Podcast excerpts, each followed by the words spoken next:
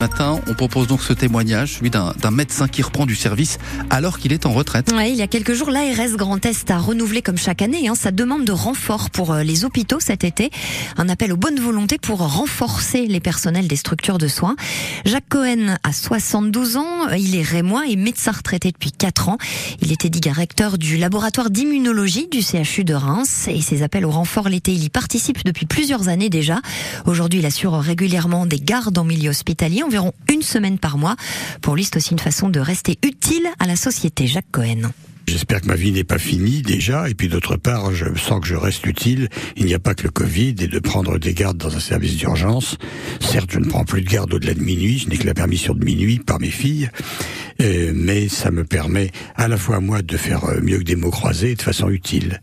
C'est important effectivement de continuer à faire des gardes. Vous n'êtes pas assez nombreux peut-être à faire des gardes. On a vu que l'ARS lançait un appel. Alors l'ARS lance un appel, mais je ne trouve pas qu'on aide beaucoup les médecins retraités à travailler. D'abord parce que je suis praticien contractuel euh, et pas intérimaire. Je touche d'abord exactement la même chose que tous les titulaires. Et d'autre part, les cotisations sociales, je les paye intégralement. C'est-à-dire que je paye des cotisations retraite qui ne me bénéficieront en rien puisque les retraites sont figées et ne permettront pas donc euh, la prise en compte de nouvelles activités. On a annoncé que pour les libéraux, ça serait changé, mais pour les, les services publics, le secteur public, c'est même pas annoncé, donc ça n'aura pas lieu. Ça veut dire que c'est vraiment de l'altruisme.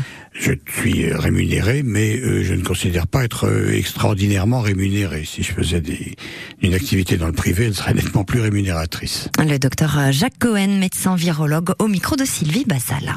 Il est 6h17, la